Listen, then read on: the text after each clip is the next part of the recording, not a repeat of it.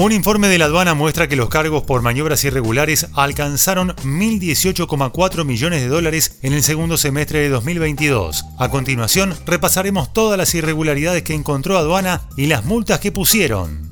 Soy Fernando Bolán y esto es Economía al Día, el podcast de El Cronista, el medio líder en economía, finanzas y negocios de la Argentina. Seguinos en nuestro canal de Spotify y escuchanos todas las mañanas.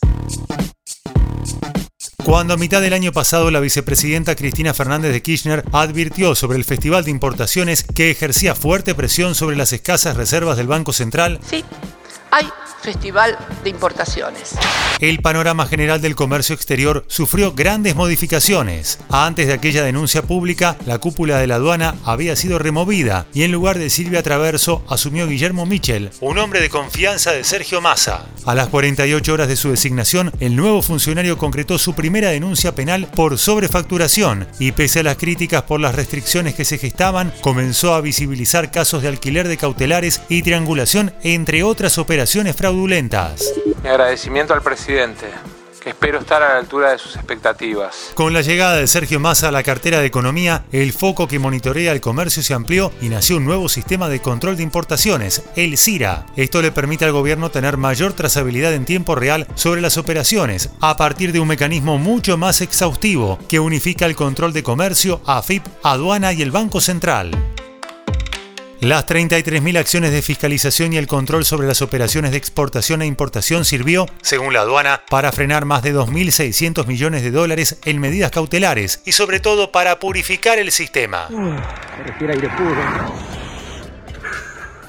Según un informe de la Dirección General de Aduanas, durante el primer semestre de 2022 se analizaron 14.134 operaciones por un total de 896,4 millones de dólares y se aplicaron multas por 132,7 millones de dólares. Mientras que en el segundo tramo del año los resultados se duplicaron, llegando a las 33.000 operaciones por un total de 4.700 millones de dólares. Los cargos y las multas ascendieron a mil millones de dólares, lo que representa un alza del 667% contra el semestre anterior.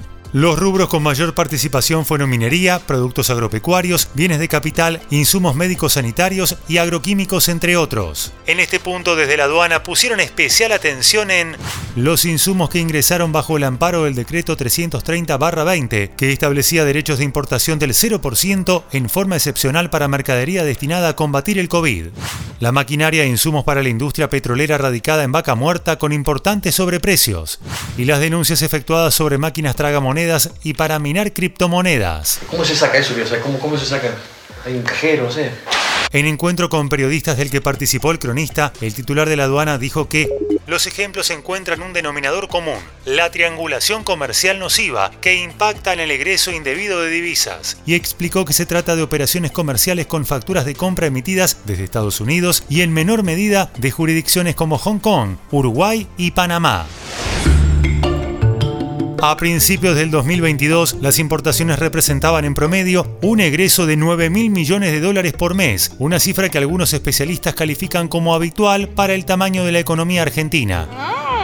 Pero en los últimos meses, con la puesta en marcha del CIRA y los nuevos controles de la aduana, el equipo económico de Sergio Massa redujo a 6 mil millones de dólares las compras en el exterior. Aunque un sector celebra el resultado, la industria advierte que más del 80% de las importaciones son piezas e insumos destinadas a la producción local. Por eso se asocia esta caída con la retracción en la actividad económica. En ese sentido, según la proyección del Banco Mundial, luego de haber crecido por encima del 5% en la primera mitad del 2022, la Cerrará el año con un saldo positivo de 2%.